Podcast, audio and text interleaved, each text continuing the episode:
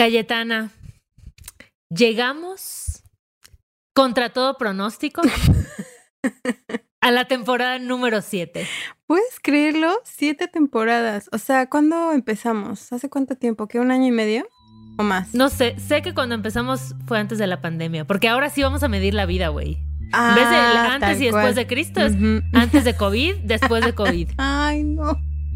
Y Sí. de eso lamentablemente se va a tratar este episodio, amigues. Así que agarren sus sus Kleenex, ¿no? Sus préndanme sus veladoras porque esto se va a poner se va a poner sentimental. Bienvenidos a Corriendo con Tijeras. Un podcast con un gurú de nada sano y el otro ahí medio sobreviviendo. Yo soy Ale Gareda. Y yo soy Cayetana Pérez. ¡Ay, Dios! ¡Ay, Dios, señora! o por lo menos lo intento ser. Cayetuski Muluski, Güey, mal viaje. ¿cómo ahora, estás, güey? ahora yo vengo a hablar de mi mal viaje. ¿Sabes qué me acordé un chingo del episodio donde nos compartiste esa experiencia, ¿no? Turbulenta. No grata. No, no grata. Esa experiencia que te marcó con aquel Candy Flip. Candy Flip. Ajá. Pues yo viví algo muy similar, ¿no? Pero con una... Es que justo me puse a pensar que el tema de la enfermedad, ¿no? O sea, como del sentir tu cuerpo débil o inclusive de sentirte como en ese momento en donde no sabes qué va a pasar, creo que Sí. Te adentra como en ciertas como circunstancias y pensamientos como bien oscuros, güey. Eh, todo empezó, corría el año del 2021, Cuando de repente. cuando de repente, y fíjate que es muy raro porque justo platicaba con mi novio hoy en la mañana que decíamos que nos daba pena decir que teníamos COVID, ¿sabes? O sea, como era Ajá. como de, así como de no le, di- o sea, solo le, al principio, digo, les conté a nuestro maravilloso equipo de producción y a ti porque evidentemente estábamos grabando y porque era Sí. más que notorio que estaba enferma.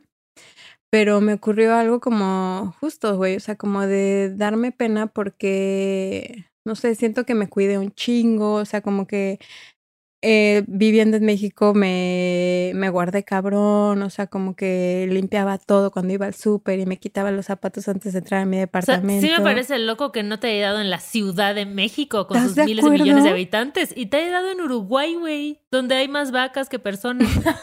Exacto. Se- si bien recuerdo de los datos que nos diste en un episodio. Y al principio, ustedes van en, eh, con, en el episodio con que cerramos la sexta temporada, yo me sentía perfecta. Era creo que el segundo día que... El segundo día, sí, después de que me había enterado de que era positivo, yo me sentía súper bien. O sea, nada más tenía como un ligero dolor de garganta. Y, y pues nada, o sea, como que me sentía bien, dije, lo voy a lograr, súper asintomática. Y yo, y fíjate que siempre me pasa eso. O sea, como que no sé por qué siempre al principio de cualquier situación me siento bien verga, ¿sabes? O sea, como que no sé, esa Mm. como necesidad de decir, no, a mí no me va a pasar, ¿sabes? O sea, como de yo lo voy a lograr súper cabrón, voy a ser asintomática y lo voy a lograr. Pasó ese día, pasó el otro día y la verdad es que al cuarto día me levanté como, no sé si amigues ustedes vean Game of Thrones, pero hay una escena muy particular en donde Jon Snow revive. Y yo dormía, no plácidamente, porque la verdad es que una incomodidad corporal, pues te hace no descansar, ¿no? O sea, como que hasta Sí. entre sueños, como que sentía que tenía un poco como de temperatura y cuando me levanté no podía respirar. O sea, me empecé a desesperar a un punto Pero en que, donde... o sea, espérate, ¿cómo es no podía respirar? O sea, dabas como la bocanada o con la nariz y... Es muy raro y es una porque al final como que si lo pensaba era evidentemente estoy respirando porque estoy viva, ¿no? Sí, o sea, como de si no pudiera respirar ya no estaría pues eh, parpadeando o ni siquiera estar analizando lo que me estaba pasando. Sí, Pero sentía que no podía, la cantidad de aire que entraba a mis pulmones era, no era suficiente. mínima, mínima, mínima. Ajá, ajá.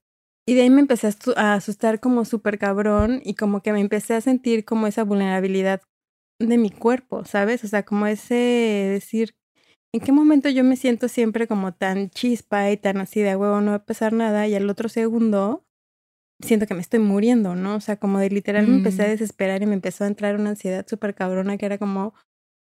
Y es el momento en donde tienes que sacar esas herramientas, ¿no? De decir, no, a ver, ¿no? Tranquilízate y mentalízate y así, pero cuando el cuerpo no ayuda, ¿qué haces? Claro, güey. Es que, ¿sabes? La enfermedad nos confronta con nuestra vulnerabilidad, güey. Y es un poco como recordar que somos mucho más frágiles de lo que pensamos, ¿no? Está muy cabrón, o sea, como entender el cuerpo enfermo te da otra perspectiva y de que hay muchas cosas que sí puedes controlar, ¿no? Para tener como la mejor calidad de vida posible. Pero hay otras que no, o sea, que te haya dado COVID, pues no lo podías controlar, lo podías tratar de prevenir, pero no podías controlar que te diera o no, ¿no? Tal cual. Y entiendo lo que dices como de, de que hay un coraje de por qué me está pasando esto, o sea, por qué le está pasando esto a mi cuerpo, ¿no? Porque aparte siento que venía como... Aparte de que todos los cuidados, ¿no? O sea, como de llegar a un país nuevo. Entonces, eh, cuando llegamos acá, pues estamos compartiendo el lugar en donde vivimos. Sí. Entonces, no estoy en mi... Pues en un lugar todavía que digo es mío y que voy a empezar. O sea, ya estamos a dos Sí. semanas de mudarnos. Pero me agarró en una situación así de homeless, ¿sabes? O sea, como de en un lugar que ni siquiera es el mío, con, con vivir enferma también con otras personas que igual, ¿no? O sea, como que tienes muy poco tiempo de conocer, o sea, como que no te da esa confianza como de, pues sí, de, a veces como de tirarte a la mierda, ¿no? Porque al final también se trataba de, pues, al final las cuatro personas que vivimos juntas nos contagiamos, ¿no? O sea, cada quien con su proceso, pero eso también me, me puso a pensar que en algún momento era como de, se volvió como de, no una competencia, pero como de a ver quién libraba mejor, ¿no? O sea, como de cómo Mm. amaneciste tú y cómo llevas tú los síntomas, o sea, como darme cuenta también que hay veces que le exijo como tanto a mi cuerpo y tanto como de que tengo que estar bien y que tengo que reaccionar bien ante todas las situaciones, que eso me lleva al límite, ¿no? O sea, y creo que somos como muy no sé, o sea, como que creo que la enfermedad es un gran maestro, ¿no? O sea, como de ponerte como a analizar eh, lo vulnerable que es tu cuerpo y también qué has venido haciendo durante estos años como igual y para cuidarte de eso, ¿no? O sea, como que mucho siento lo que me pasaba era como decir, y lo sentí, dije, no voy a volver a fumar absolutamente nada. O sea, como que no quiero meterle nada ajeno a mis pulmones, que no sea el oxígeno que respiro en el medio Ajá. ambiente, que espero que sea lo más puro que, que encuentre. Pero, ¿tú fumaste? ¿Fumabas alguna vez? ¿Fumaste cigarro? No. No, o sea, creo que cuando estuve en la prepa, pasando secundaria, de pronto me echaba un cigarrito cuando salía y así. La verdad, más por convivir, más porque pensaba que era cool. Y, amigues, no es cool. Nada por si alguien tenía la duda, no es cool. Em, pero nunca de yo comprarme una cajetilla y sentir la necesidad, ¿sabes? Nunca eso, nunca tuve la necesidad o este sentimiento de, ay, ahorita me toca dar un cigarro, ahorita, nunca. ¿Tú? Yo sí, yo fumé, fumé muchos años y sí compraba cajetillas, pero, o sea, pon tú que a los 15 años empecé a fumar, pero Ujú. fumaba muy poco. O sea, como de Ajá. que... ¿Y por qué empezaste a fumar? Pues por lo mismo, o sea, como... Por, uh, sí, porque nuestra gen- siento que y- crecimos en una generación en donde fumar era como de Era mayor... rebelde. Exacto, ¿no? Ajá, O sea, como sí, de sí, si fumas eres cool y que no creo que pase ahorita, ¿no? ¿O sí? No, espero que no. No, yo creo que no. No, la Gen sí sabemos que es como una. ah, son superiores. Entonces, creo favor. que son más sensatos, quiero creer. Les tengo mucha fe. Y yo la verdad es que ahorita ya llevaba, fumé muchos años, luego dejé de, de fumar como cuando mi papá le dio, porque mi papá falleció de cáncer en... Es un cáncer que se llama mesotelioma, que fue un cáncer causado por el asbesto. El asbesto es un material del que estaban hecho muchas cosas antes, o sea, como antes, Sí. hace muchos años, o sea, como los contenedores de agua, como los tinacos antes estaban hechos de asbesto. Y es un polvo que mi abuelo trabajaba en, un- en la fábrica de asbestos de México y es un polvo que pues causa cáncer y eso le causó cáncer en, un, en la, creo que se llama pleura, del pulmón. Entonces, como todo este viaje también, como de, me pasa mucho que much- la, la enfermedad muchas veces me recuerda a mi papá por ese proceso como tan largo de vivir el cáncer y tan desgastante y así. Sí. Entonces fue un viaje también para mí como de introspección, o sea, como de este pedo como que tenga que ver con la parte respiratoria, porque aparte lo que me impresionaba mucho, lo que antes a mí me había pasado, como en un síntoma de cualquier gripe, era que no podía respirar, pero sentía mocos, ¿no? O sea, como que, ay, no puedo respirar, pero porque tengo las, ¿no? la nariz tapada.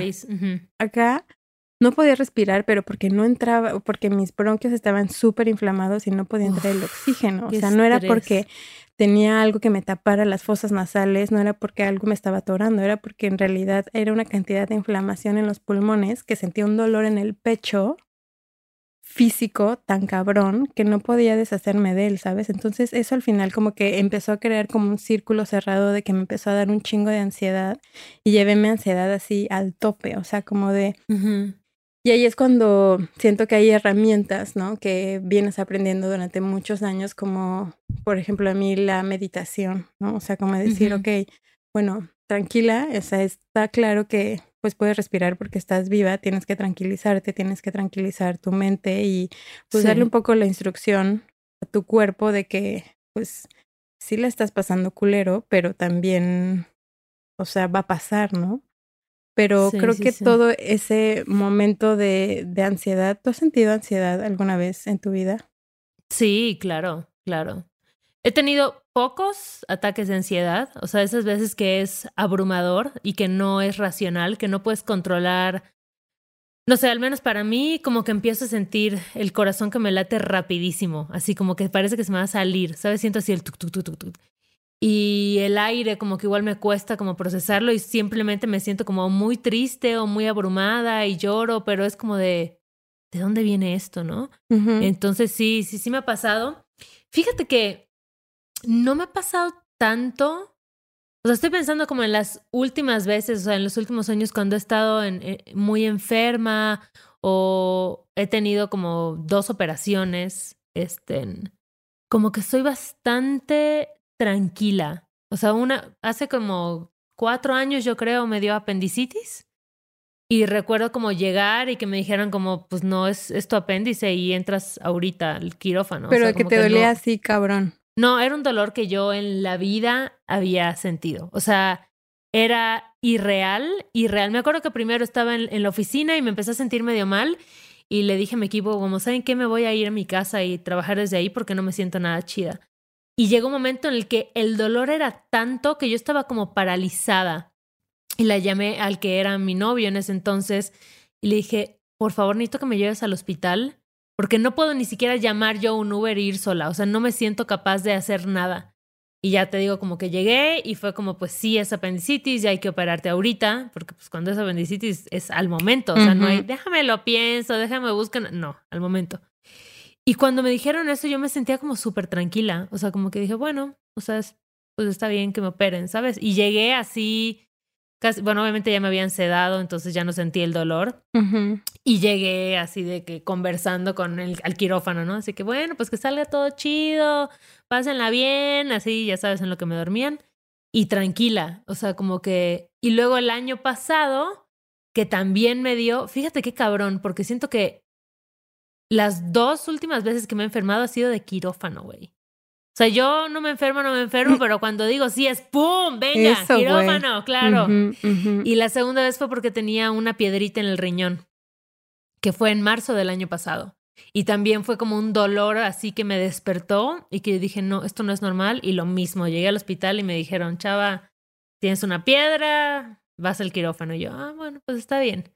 ¿Sabes? Pero como que siento que no cuando he estado en esas dos situaciones, me sorprendió a mí misma lo tranquila que me sentía. O sea, como decir, bueno, pues me tienen que operar y, y entrar sin pánico a la operación, sin miedo. Que justo que creo que lo que me pasaba ahora es como decir, como la sensación de tener una enfermedad que no tiene cura. Claro, claro. ¿Sabes? O sea, que no hay un doctor que te diga, tómate este antiviral, tómate este antibiótico, o méteme al quirófano, o soluciones ahorita, si no es simplemente es como de, pues, no, o sea, la verdad es que las llamadas con los doctores era como de, ok, ¿qué síntomas? Eh, pues esto, paracetamol para dolor de cabeza y este, no, o sea, como de, pues ciertas, el broncodilatador para los, pero pues es, siento que fue un momento como de mucho como mindfulness, ¿sabes? Porque al final era como de tienes que estar atenta a todos tus síntomas y tienes que estar atenta a ti, a tu cuerpo, ¿no? O sea, como de y hacer nada más que estar ahí. Estar, güey. O sea, literal recuperarte. Porque en el momento que yo cuando supe que era positivo dije, ay, bueno, pues no, o sea, voy a tener dos semanas y tengo un chingo de cursos que me inscribí y que quiero tomar. O sea, la cabeza no me daba para absolutamente nada. O sea, toda mi energía estaba puesta en recuperar, o sea, como que literal, aunque quería poner atención en una película o leer un libro o así, no podía, o sea, todo mi foco atencional y toda mi energía estaba dedicada a sanarme. Entonces creo que lo que más me angustiaba como de la situación era como de sentir esa incertidumbre de decir, bueno, ahorita o sea, esto está tan cabrón que un día puedo estar bien y al otro día me puedo sentir de la chingada y al otro día pues va a ser como de solucionar un síntoma que no sé qué pase, ¿no? Entonces, sí en algún momento, eh, pues sí, en, el final, o sea, mi familia se enteró que, que tenía y así, y pues hay como de todo, ¿no? El típico de, ay, échale ganas y el positivismo y así, que también siento que en algún punto, cuando te sientes de la chingada, o sea, como el que te dice, mete positiva y échale ganas y no sé qué, es como de, sí,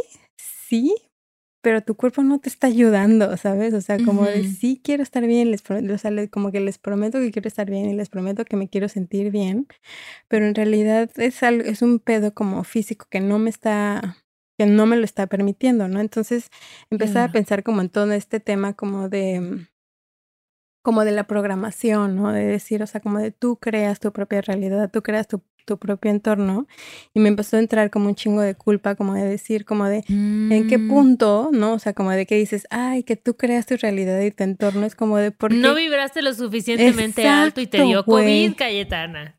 ¿No? No, güey, pero eso, no, no mames. Bueno, no sé, no sé qué pensar sobre esa afirmación. O sea, creo que no puedes tener control sobre ese tipo de cosas. Y creo que justo echarte como más culpa no te está ayudando en nada. O sea, al final, pues somos seres humanos, o sea, que nos vemos afectados por estos factores externos, o sea, que están afuera de nosotros, o a veces hasta dentro de nosotros, o sea, una infección, un lo que sea, ¿no? Entonces, no, o sea, entiendo el sentimiento porque da coraje, güey, o sea, da coraje estar en una situación de vulnerabilidad y con mucha incertidumbre y, más creo que en el tema específico del COVID, que es algo que llevamos ya más de un año asimilando, escuchando, que no sabemos bien cómo funciona, porque unas personas sí, porque otras no, y como que una siempre piensa desde su superioridad moral, como, ay, no, güey, obviamente si a mí me da, yo voy a ser asintomática, porque yo le echo ganas, porque yo esto, porque yo lo otro, güey, no, o sea, no sabemos, neta, no. sabemos. No, y al final es algo, es como de, también siento que eso igual me pegó en el ego, ¿sabes? Porque como dices, la superioridad moral de decir así como de, a mí no me va a dar, ¿sabes? O sea, como de, porque yo estoy haciendo todo para que no me dé, ¿no? Yo estoy como que abarcando todos los puntos más básicos para que no me dé. Y en el momento que me dio es como decir, verga, soy cualquier otra persona, cualquier ser humano que se puede sentir también de la chingada. Y creo que lo que me ayudó tuve dos días en donde siento que me negaba la experiencia. A lo que quiero referirme es como que fue un viaje como igual psicodélico porque la estaba pasando tan de la verga y me estaba sintiendo tan incómoda que me estaba yo reteniendo y lo estaba negando, ya sabes, o sea, decía...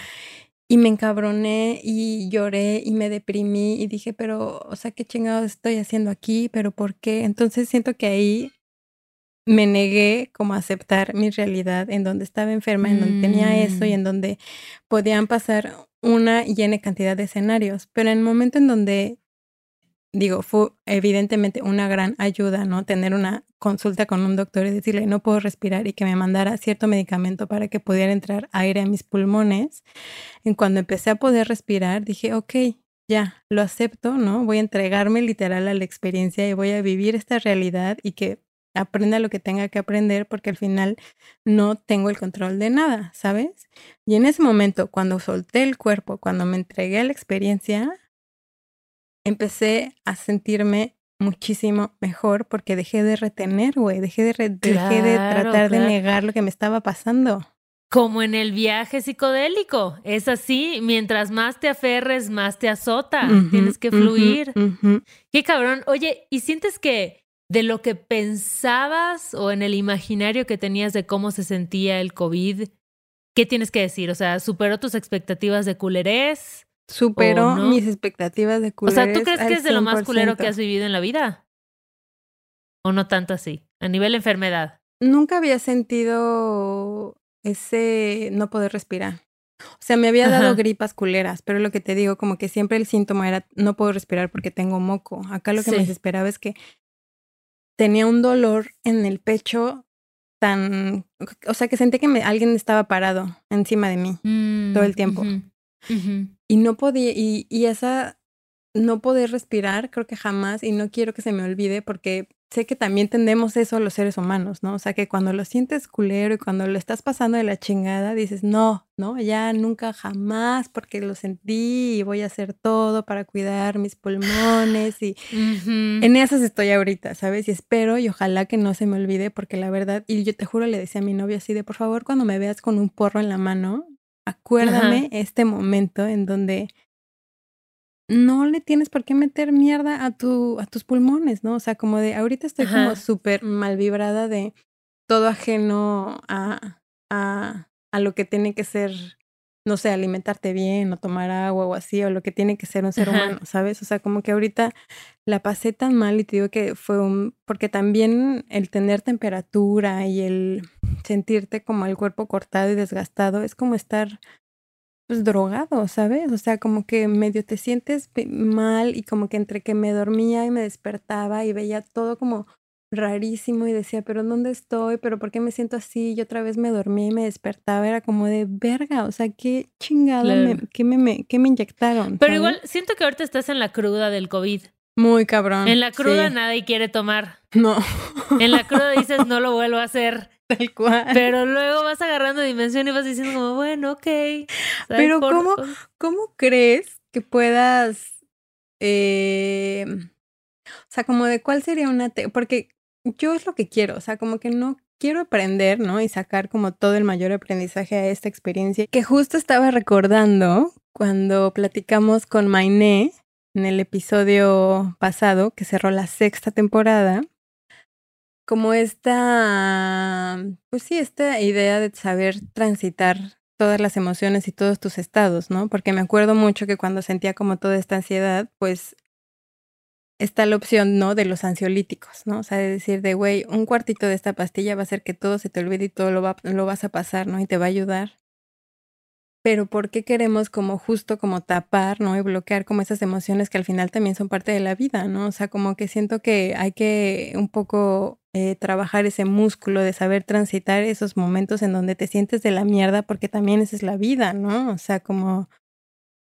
Y creo que a mí eh, en esta situación que me da mucho miedo sentir ansiedad, ¿no? Me da mucho miedo sentir como esa depresión, esa de sentirme perdida, porque pues también llegué a sentir eso, ¿no? O sea, como de empezando un proyecto nuevo, empezando como algo nuevo en mi vida que para mí me ilusionaba muchísimo y que me sigue ilusionando, que me diera COVID me dio para abajo muy cabrón, o sea, como de fue, llevo otras tres semanas encerrada, ¿no? O sea, como de justo en la semana que di positivo, eh, tuve que, digo, qué bueno que se pudo reagendar una entrevista de trabajo, tengo que volver a sacar cita en la embajada, o sea, como de ciertos trámites que ya venía buscando ya de, desde que había llegado y que los había logrado y que había tenido que parar por esta situación, ¿no? Entonces, creo que lo que me gustaría era como, como justo, como de desarrollar como ese músculo y esa capacidad de poder almacenar y reunir como del aprendizaje para después como aplicarlo, ¿sabes? O sea, como de que no quiero que, que esta experiencia pase desapercibida, que no creo que pase porque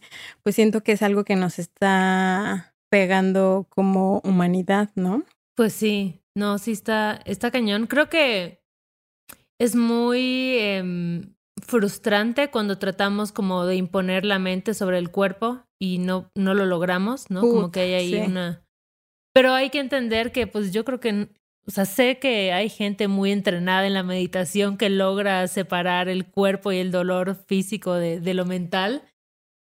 Em, pero como que yo me, ahorita me acordé de cuando la última vez que me cambié el DIU, Así de, no están para saberlo, pero la última vez que me cambié el DIU, para quienes no lo sepan, el DIU duele, amigues, no mames, no mames, para mí es, ha sido de las cosas más dolorosas, incómodas y angustiantes de la vida. Este, y la última vez que, que fui, ahorita voy a aterrizar este punto, pero como que a lo que voy es como que qué importante es quién trata tu dolor. Porque la última vez que fui a cambiarme el DIU lo hice con una ginecóloga que tiene una perspectiva pues mucho más cercana, y atenta de, de preguntarte, de explicarte todo el proceso, ¿no? A diferencia de otras ginecólogas con las que había ido, que era como que te abrían, te sacaban, te metían y así como que ni te preguntaban. Exacto. Y entonces esta experiencia con esta ginecóloga que fue como súper atenta a mi dolor y súper comprensiva con mi dolor, como que a mí me hizo sentir mucho más acompañada y, y, aunque me daba coraje y me dolía y justo trataba como de respirar y decir, Ale, concéntrate en tu respiración, o sea, tú puedes, tú puedes estar eh, por encima de este dolor. Ni madres, güey, no podía estar por encima, me estaba doliendo como la chingada.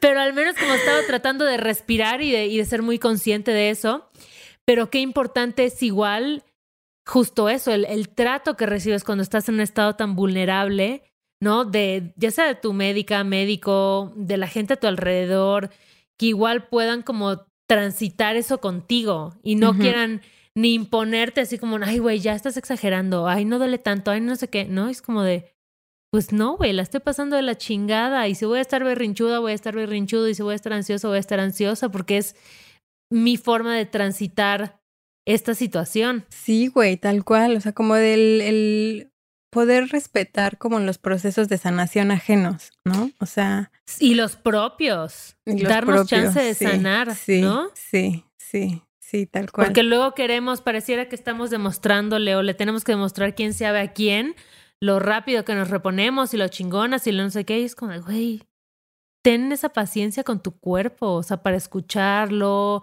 para darle el tiempo que necesite para sanar y como tú decías, ¿no? Como unos días de simplemente estar, güey. No tienes nada más que hacer más que recuperarte, más que estar, estar mejor o vivir ese proceso.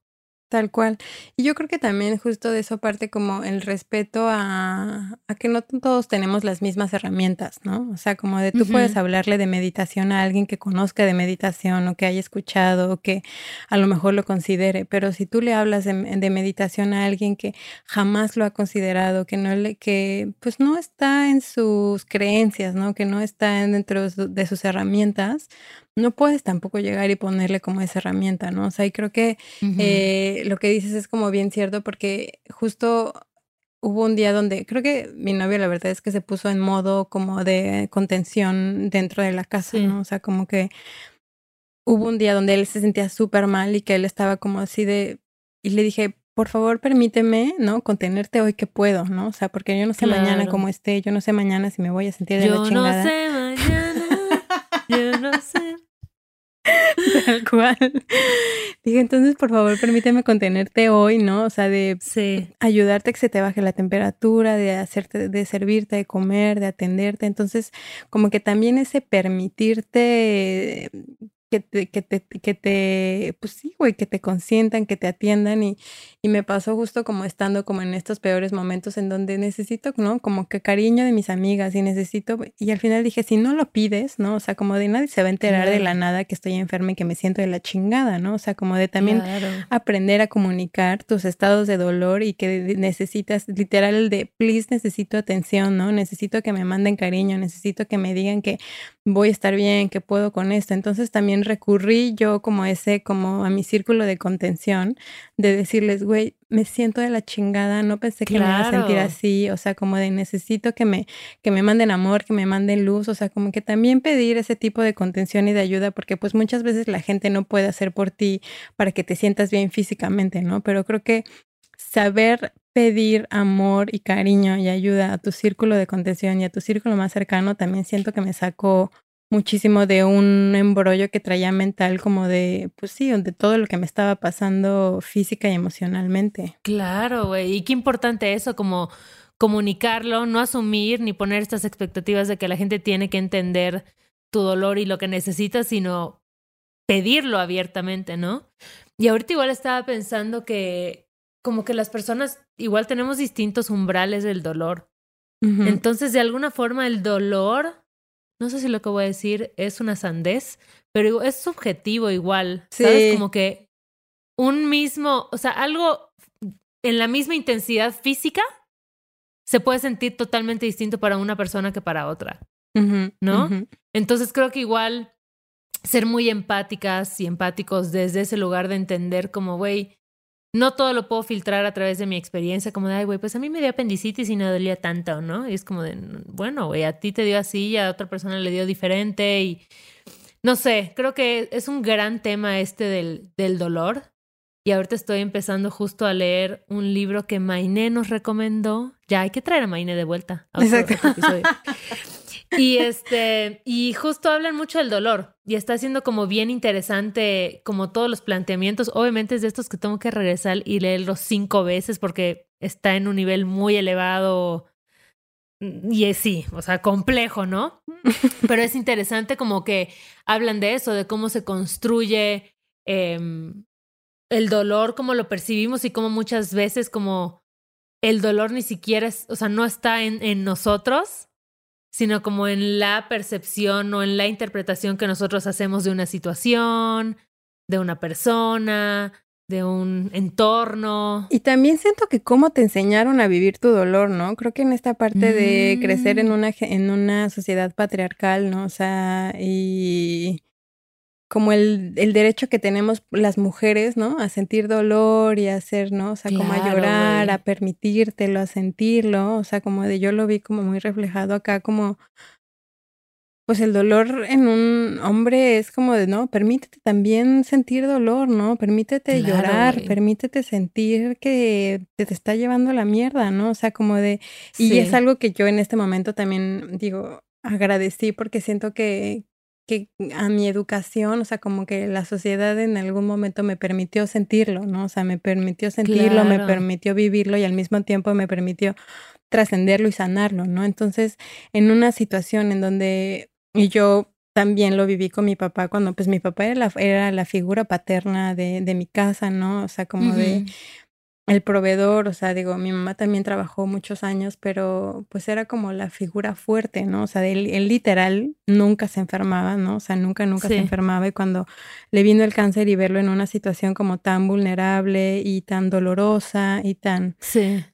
Yo recuerdo mucho que yo le, yo guardaba como mucho enojo ante esa situación, ¿no? o sea, mucho enojo al ver a la persona más fuerte que para mí representaba en la vida, al ver a la persona que, pues al final gracias a él también estoy acá, entonces eso me causaba como mucho enojo verlo tan mal y tan y que le doliera tanto, ¿no? O sea, como que jamás lo, lo vi sufrir porque siento que él tampoco se permitió, ¿no? O sea, era como su mm. forma como de sufrir era de un humor muy negro, ¿no? O sea, como de Ya. como mucha máscara, como mucha como protección, porque pues él también creció en una familia machista, él también creció en una sociedad patriarcal como la que todos nos desarrollamos, entonces este proceso también me ayudó como a entender de decir, la pasó culero, ¿sabes? O sea, como de, sentir como esa empatía. Es una doble carga, ¿no? Qué difícil, es como lo físico y además todo lo emocional. O sea, como decir, ¿qué, cara tengo que poner ante esa situación? ¿no? ¿Cómo, ¿Cómo me permito que me vea mi familia? ¿Qué me permito sentir? ¿Qué no me permito sentir? O sea, ¿hasta dónde? Claro. ¿Hasta dónde me dejan que me duela y hasta dónde me dejan como trascender esta situación? Entonces siento que también pues es momento igual de, pues sí, de como que demoler como esas barreras y, y que tampoco el dolor tenga sexo, ¿no? O sea, como que el dolor, al final somos seres humanos y todos lo sentimos y todos lo, en algún momento tenemos que, que trascenderlo y es importante igual reconocer que funge un papel en nuestra vida que,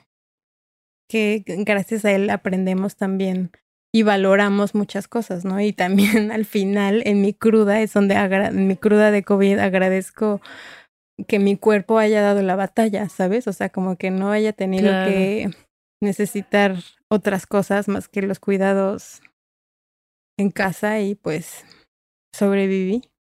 Oye, siento, siento, siento muy gacho lo que voy a hacer porque estás diciendo algo muy intenso, pero acaba de llegar mi sushi, entonces tengo que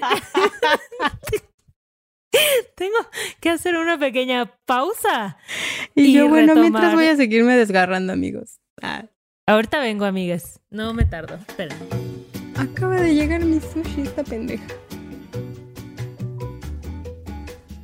¿Qué debería de leer un poema del, del dolor? ¿El dolor? Ah, no ¿Le pongo pausa o...? y yo desgarrando mi alma en el COVID. Y yo, porque el dolor no tiene sexo. Ya Bien clavada.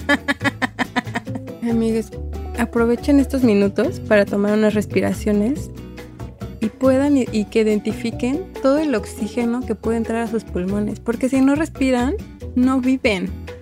O sea, te juro que reconocí tanto el poder que tiene la respiración sobre mi cuerpo y sobre mi estado de ánimo espero que nunca se me olvide. Y mañana voy a prender un porro, ¿no? Bueno, dije, bueno, igual el porro no, pero un vaporizador. Ah. No, ya voy a dejar las drogas. Solamente las que están permitidas, como, como la cafeína. Ay, no, es que también la cafeína te da ansiedad. Es que pónganse a pensar. A huevo queremos estar bien, pero hacemos todo para estar mal. Solo por eso la enfermedad es un gran, es un gran maestro de la paciencia. Te da tiempo también para estructurar un poco tu vida. Porque en algún momento llegué, dije, ya, o sea, mañana voy a agarrar mis cosas y me voy a regresar a mi país. Pero luego me enteré que había un chingo de contaminación y dije, ay, no, no quiero regresar a oler tanta contaminación. Perdóname, Cayetana, ya regresé. Ya me desgarré, pero bueno, les, les di, les di una oportunidad a, mis, a nuestros amigos de que tomaran unas respiraciones y que valoraran la cantidad de oxígeno que puede entrar a sus pulmones. Sí, no, creo que no, nunca valoras tanto tu cuerpo hasta que está enfermo. O sea, cuando estás sano das muchas cosas por sentado. Y mira, la verdad también es eh, dentro de lo dentro de lo que cabe, ¿no? Como tía, este, pues no sé, pienso que también esta situación, digo, estoy como súper agradecida con mi cuerpo y así de que haya reaccionado de esa forma, ¿no? Y, y que me tocó como después de un año como del tratamiento como justo de la bulimia, ¿sabes? En donde puedo ser como mucho más consciente de mi, de mi alimentación, o sea que también eso igual como que me puso a pensar un chingo, o sea, dije, no mames, ¿en qué momento me estoy, este, pues no sé, haciendo dietas y mal pasando de hambre y así por una necesidad, este, ¿no? O sea, como de por por tratar de, de alcanzar algo cuando en realidad todo lo que tengo y todo lo que es mi cuerpo, o sea, como de si no tengo bien el carro que habito, ¿no? No puedo vivir ninguna de las experiencias de la vida. Entonces prefiero como invertir el tiempo que puedo y, los recursos que tengo para cuidar de él, para igual pues sacar provecho a, a lo que se venga. O sea, Cayetana, el COVID te trajo grandes revelaciones. ¿Verdad? Siento que fue como un curso zen ahí. ¿Verdad?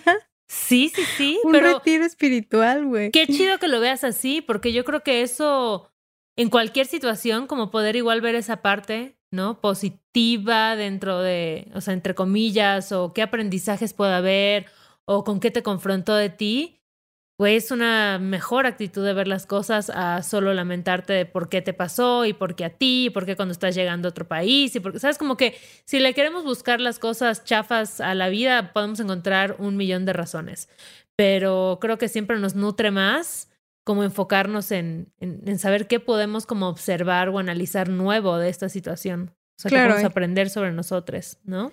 Y que yo creo que también es importante, si te vas a tirar a la mierda, tirarte a la mierda bien, ¿sabes? O sea, porque también tuve días súper oscuros y tuve días súper negativos y dije, ok, si esto estoy sintiendo, también dije, o sea, como que lo voy a abrazar y voy a abrazar esta desesperación y esta ansiedad y este me lleva a la chingada y esta depresión de nunca voy a poder, ya sabes, o sea, como de salir o no sé, o sea, como, porque al final cuando en esa situación, estás en esas situaciones, pues te puedes ir, ¿no? A lo más oscuro, a lo más, a lo más, a lo más, a lo más oscuro. Y mi mamá siempre me hace como ese, este ejercicio como de cuando te sientas mal, es ok, ¿no? Llévate tu peor escenario, llévate tu peor escenario como para darte cuenta que al final son situaciones muy absurdas, ¿no? O sea, son situaciones que son imaginarias, ¿no? Situaciones que, no son reales. están... estás sufriendo por algo que no ha pasado. Exacto. Entonces también en este momento igual me permití mandarme a la mierda lo más que pude, pero con la,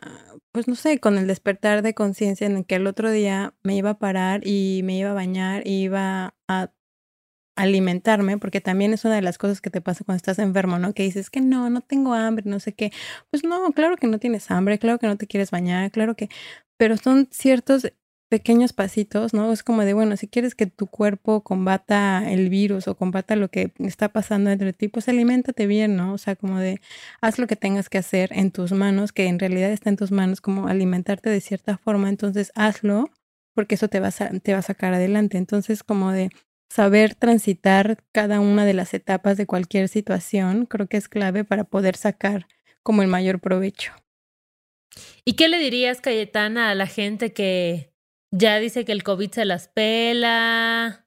No me pongo mascarilla, no me lavo las manos. No, no, no, no, no. La verdad es que, o sea, como que yo no quiero juzgar, ¿no? O sea, como que siento que al final cada uno habla desde una realidad, ¿no? Desde desde una conciencia muy distinta, pero yo que ya estuve ahí y que la sufrí y que estuvo cabrón y que al final en casa lo seguimos sufriendo, ¿no? Tenemos este una persona que no le está pasando nada bien, ¿no? Tenemos oxígeno en casa, que seguimos todos en la lucha para que esté lo mejor posible. Entonces, viviendo esas realidades, la verdad es que pues yo, yo entiendo que nadie experimenta en cabeza ajena, ¿no? Que que no puedes saber lo que siente la otra persona, pero que sean considerados que no viven solos en el mundo, ¿no? O sea, que sus acciones repercuten en mucha gente alrededor de ellos, que no pueden ser como inconscientes ni imponer su realidad, o sea, como, porque también me pasaba que, no sé, veía como comentarios de gente así de, pues no sé, hasta burlándose como de los síntomas y burlándose de la situación y burlándose de, pues de todo lo que está pasando y y no está chido, ¿no? por lo menos desde la persona que lo vive o, desde mi realidad, desde donde yo lo estaba viviendo, la verdad es que no, no me parece correcto, pero pues pues nada, ojalá que si piensan Ay, que Yo quería que... los regañaras y así les digas, está culero, póngase tres cubrebocas, pero no, te lo tomaste como muy filosofal. es que, ya, ya Cayetana y la piedra filosofal. Porque tampoco puedes vivir con miedo, ¿sabes? O sea, como que yo decía, no, o sea, y cuando me dio que estaba positivo y que me sentía de la chingada, o sea, yo le mandaba mensajes a mi mamá de, no salgas nunca, ¿sabes? O sea, como de hasta que te vacunen, o sea, no quiero que pongas así la nariz ni en la ventana, ¿sabes? O sea, como que le dije, por favor, te lo ruego, no salgas y así. Sí, pero no puedes proyectar tus miedos en otras personas, eso es real, eso es real. Solo cuídense, amigos. Y si sean responsables con ustedes y con los demás. Calle, me da mucha alegría que ya estés mejor, bebé, porque sí te escuché mal. O sea, fue, fue viendo toda la evolución de cuando dijiste, ay, güey, pues ya tengo COVID, pero estoy chida, soy asintomática. Y luego como de, bueno, pero sí me duele un poco la garganta. Y luego así de, güey, está de la mierda, todo está mal, odio el mundo. Y yo así de, wow, esto está evolucionando muy rápido. Y me gusta verte ahorita ya en Zen, ¿no? Asimilando la experiencia, incorporándola. Ha sido interesante. ¿Estás de acuerdo que entré en un viaje? O sea, ¿no? Obvio, obvio, obviamente. El pedo fue que esta madre sí me duró días, o sea, como desde entrar, sobrevivir y no sé, salir, hoy me siento mucho más tranquila y me, me, salgo triunfante de haber sanado y de haberme dado la oportunidad de también recapacitar y de, pues al final, güey, o sea, como de ya, ya pasó, agarrar otra vez, ya sabes, como mis chivas y el siguiente paso. Y hacia adelante y hacia adelante y un pasito a la vez, pero siempre. En empoderada, diosa, potra, caballona. A la verga. Afrontando la vida. Como se pueda. Como se pueda, con COVID, sin COVID. Pues sí, pues sí. Así las cosas, amiguita. Me da mucha alegría que estés bien. Ay, pues muchos líquidos, amigues. Si, si están pasando por el COVID ahorita. Eh, o si no están pasando por el COVID, también muchos líquidos. Porque si no, luego te sale Muchos líquidos, güey. Sí, sí, sí. El agua es vital. Pero no tantos, porque igual puede haber una sobredosis de líquidos. Normal. Todo con moderación. Exacto. Gracias, gracias amiga por grabar este capítulo conmigo que... Y amigos, gracias a todos por estar con nosotros en este inicio de temporada. Em, de verdad, es así súper irreal saber que hay gente que escucha este podcast. O sea, es muy bonito que saber que hay una comunidad que, que, se está formando ahí y nos encanta que se sepan todos los chistes locales y que nos pregunten por la tía Cayetana y el palo de lluvia y el tras y les queremos un chingo. Gracias. Cuídense sus sus cuerpitos, amigues, y los cuerpitos y sus de la almitas. Gente que quieren, y sus almitas. Y, y sus mentecitas. Sus mentes, güey. Y a sus animalitos, si es que tienen animalitos, igual cuídenlos. Bye.